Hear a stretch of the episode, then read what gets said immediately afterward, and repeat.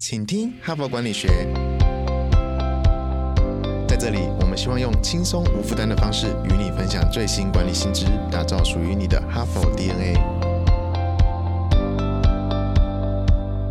我是节目主持人杨玛丽 Mary。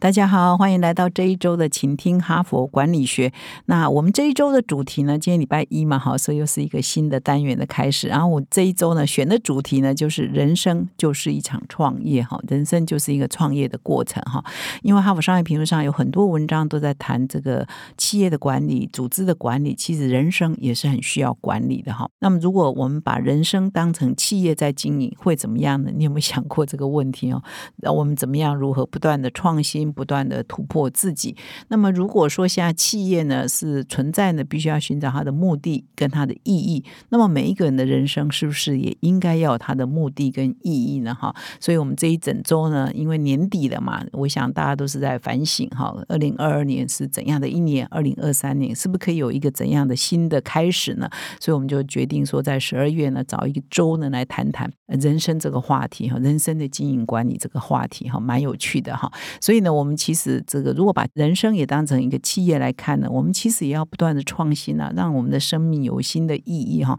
也不会停留在原步嘛哈。所以这一整周呢，就选了好几篇文章来谈谈这个人生管理的一些观念，而且我们要颠覆大家很多旧有的观念。那哈佛商业评论上也很多这一类型的文章哈，谈直癌的管理、人生的管理、个人的管理的哈。那么我今天呢，先分享的这一篇文章是由 MIT 的 Stone 管理学院的教授以及西北大学 Kellogg 然后创业学讲座教授，也华顿哈商学院的教授，以及美国人口普查局首席经济学家，这蛮有趣的。为什么有人口普查局加入？就是因为他们这个研究呢是针对说创业家是不是都是年轻人的专利哈，所以需要一些人口的数据哈，一些一些调查的数据来佐证了哈。那这一篇文章，我今天要首先颠覆了大家传统的观念哈，因为我觉得我们的很多人的人生会受限哈，就是因为他接受一些既定的观念，然后就觉得啊，人生就是这样啊，人生就应该这样，到这个年龄就应该做什么事啊。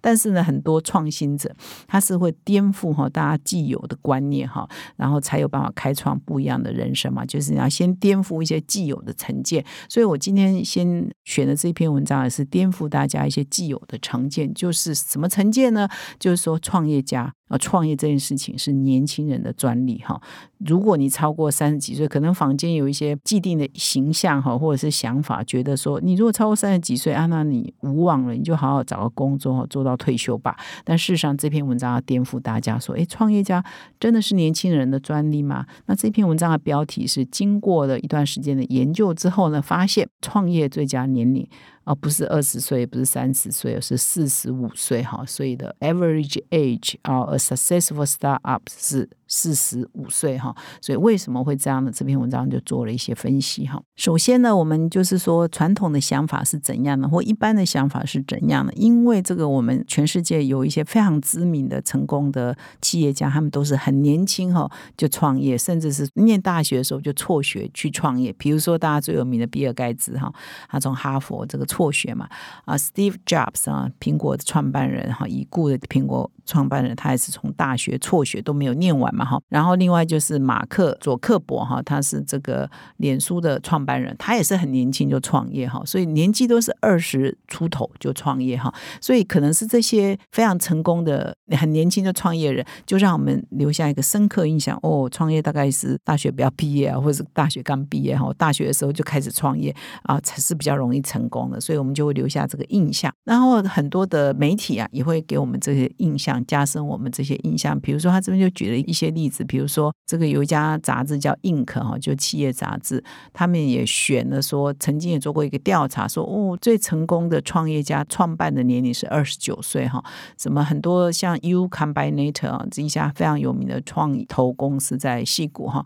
他们的共同创办人叫保罗，也曾经说，如果你的年纪呢超过三十二岁哈，大概你来找我们，我们不太会投资你哈。就是创投业者看创业家年龄大概上限呢，这个保罗说就是三十二岁，超过三十二岁呢，我们就哎不太考虑，会有疑虑了，觉得你行不行修捞啊哈？对创业这件事情，所以呢，就是为了要厘清这件事情，到底创业真的是年轻人的专业吗？我进了中年之后，哦，四十多岁之后，甚至五十多岁之后，我就没有资格创业了吗？我要去找钱就很困难吗？我创业就不太容易成功嘛？所以这几个一流大学的美国一流大学商学院的教授就合作起来，跟这个人口普查局呢合作啊。就对很多创业家年龄呢，针对这个问题来做调查。那他们团队呢，就使用美国人口普查局的他们的机密的一些行政资料，当然有签一些保密协定啊。他们就去分析说，这个美国创业家哈，企业创办人的年龄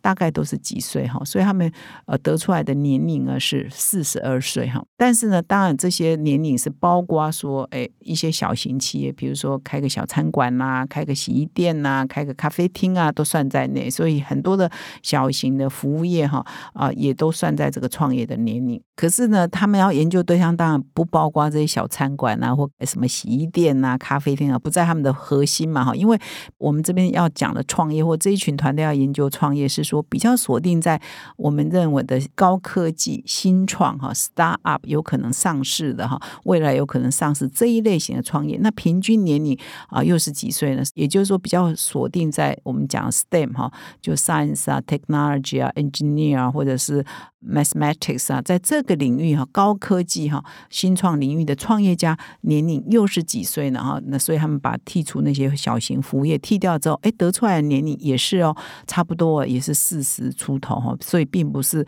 呃这些高科技的新创行业都是三十岁以下就创业哈，得出来的平均创业家的年龄也是四十岁出头哈。那么这边再细分呢，哈，就是哎，不同产业哈，它的创办年又有一些不同。比如说，如果是属于 software 软体的哈，那它平均的创业年龄大概是四十岁左右。那它如果再把它延伸啊，因为创业家又不是只有这个高科技行业，比如说你可能在能源行业啊，或生技行业，那这些行业的啊创业家年龄又再偏高一点，比如说到四十七岁了哈，就平均年龄在这能源啊或生技就更大一点，就。四十七岁，那么这几位教授也试图回答说：，那既然啊，很多创业家的年龄都是超过四十岁哈，甚至某些领域哈，某些产业都是接近四十七岁了，为什么大家印象中呢？都是年轻人在创业哈，这边的解释说，那是因为面对消费者的资讯科技，比如他可能跟手机有关，跟某个 App 有关，软体有关，那这个使用者他的能见度以及他被公众注意的程度是比较高的哈，所以媒体也倾向报道这些年轻所以就会统一塑造一个印象，就是哦，创业就是这些领域啊，就是这些年轻人，但事实上他就忽略了说，比如说在制造业、在能源业、在生物制药业、在重工业等等呢。其实创业家是一般媒体大众比较少关注的，但事实上，他们这些成功的创业家，他们的年龄都已经偏中高龄了，比如四十七岁以后、五十岁过后的还蛮多的哈。所以这个第一个打破我们对年龄的观感嘛，哈，就是年轻啊，不是创业家。的唯一的呃一族群啊，中高龄的你也是可以创业的哈，而且很多创业家的确就是属于这个中高龄哈。那么第二个就是说，哎，那是不是呃中高龄创业比较少受关注，也比较少被报道？所以呢，它是不是意味说，哎，他们成功的很少了，所以就没有人看中？然后，哎，这蛮有趣的，他这里也做了一个调查，就是说他们把这个创业头五年，他当然会定一些指标嘛，就是说什么叫做成功了哈，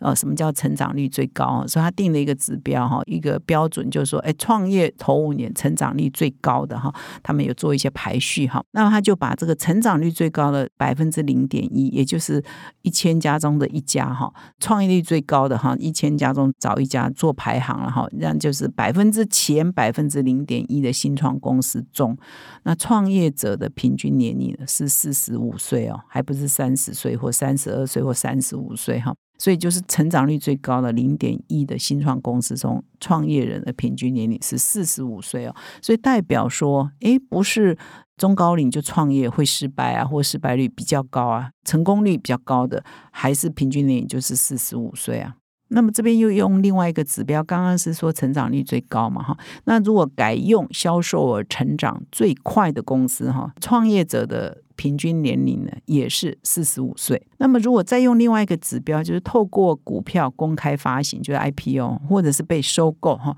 成功获利了结的新创公司当中，这些公司的创业者的平均年龄也差不多也是四十多岁。换句话说，这个创业成功的这个年龄啊，也不是很低的哈。就你从各种不同的指标来看，哎，中高龄创业四十五岁创业呢，成功的比例呢也是最高的哈。所以呢，整体来说哈，实证啊，经过他们这个很严谨的资料的求证呢，就成功的创业者呢，往往是中年人，而不是年轻人。而且呢，这个资料还显示说，哎，年纪越高，成功率也越高哈。所以刚刚讲说，平均年龄四十五岁嘛，但是创业者的绩效随着年龄的成长会急剧上升哦。比如他五十几岁创业，六十岁创业，哎，可能绩效比四十五岁创业的还更好哦。而且呢，绩效呢，成功率更高哦。所以代表说，哎。创业真的不是年轻人的专利，所以呢，他们这篇文章做了一个图表，蛮有意思的哈。就是他们定义说，新创公司最成功的那百分之零点一哈，在五年内成长率最高那百分之零点一的公司当中，他用年龄来分布哈，什么样的年龄的成功率比例是最高的哈？结果他就发现，随着年纪越长，成功率越高。比如说二十到三十岁的成功率是呃百分之零点一，那么三十到四十岁呢，就百分之零点一五，那四十岁到五十岁呢，就超过了百分之二。那么接近六十岁的时候呢，也接近百分之零点三哈。那刚刚讲应该是百分之零点二，那接下来就百分之零点三，直到六十几岁之后呢，才下降哈。所以呢，这代表说这个年纪哈，其实不是负数哦，它可能啊是正向的，对一个创业家来讲。那么也蛮有趣的，他这边也分析说，哎，其实我们印象中比尔盖茨啊、贾伯斯啊，或贝佐斯啊，或者是呃 Google 的创办者 Larry 啊、Serge 啊、哈布林啊这些这些人，他创业的时候可能就是很年轻啊，可是他们的事业到达巅峰呢，也是要中年以后才有办法达到巅峰啊。那为什么中年人创业比较容易成功呢？这其实这道理呢也很简单嘛，他有经验，他有人脉。啊，他也比较容易找到资本哈，所以他随着年龄的经验哈，所以经验绝对不是负数哈，不要说他一定会是包袱，他用的好，他就变成你的资产嘛哈，所以呃这些资源更丰富的时候呢，他创业短期内啊成功的几率就比年轻人高。那所以这里呢，呃这几位作者呢也来试图回答一个问题，那既然是这样，为什么创投家都喜欢押宝年轻人呢？他这边又提了一些解释，然后就是说，第一个就是说，哎，可能年轻人他就是没有。人脉嘛，没有资源嘛，没有资产嘛，没有积蓄嘛，哈，所以呢，也没有经验，所以呢，他就比较容易被创投业者这个指挥啊，或者是比较需要创投业者，他是一个共生关系嘛。可能中年人创业之后呢，他可能就自己可以找到钱，他也不一定那么急需要创投业者资助哈。但是年轻人他什么都没有嘛，所以呢，他真的很需要 coach，很需要资源，所以创投业者跟他之间就比较容易呃。各取所需哈，所以比较可以 match 在一起。所以创投业者的眼光会怎么看向年轻人？因为他们比较需要创投业者的协助啊，所以这是一个理由。那么第二个理由是说，因为这些年轻创业家他一无所有嘛，所以呢，他为了资源呢，他会比较愿意妥协。比如说，他会跟创投业者做一些入股的一些呃交换啊，一些投资，他们可以投资这些创投业者，所以他爆发力就有可能比较强。当他成功的时候呢，呃，创投业者回馈也会是比较高的，因为他比较愿意妥协嘛，为了你的支持，所以他愿意用比较多的股份去换得你的支持嘛，所以对创投业者相对是比较好的交易哈。所以这个是。呃，这几个教授的解释啊，如果你刚好是创投业者在听我的节目，如果你觉得不同意哈，那你不要找我算账哈，这是教授们的意见了哈。就他们在试图分析说，那为什么创投业者呢都会比较青睐啊年轻的创业家？或许是这个道理了哈。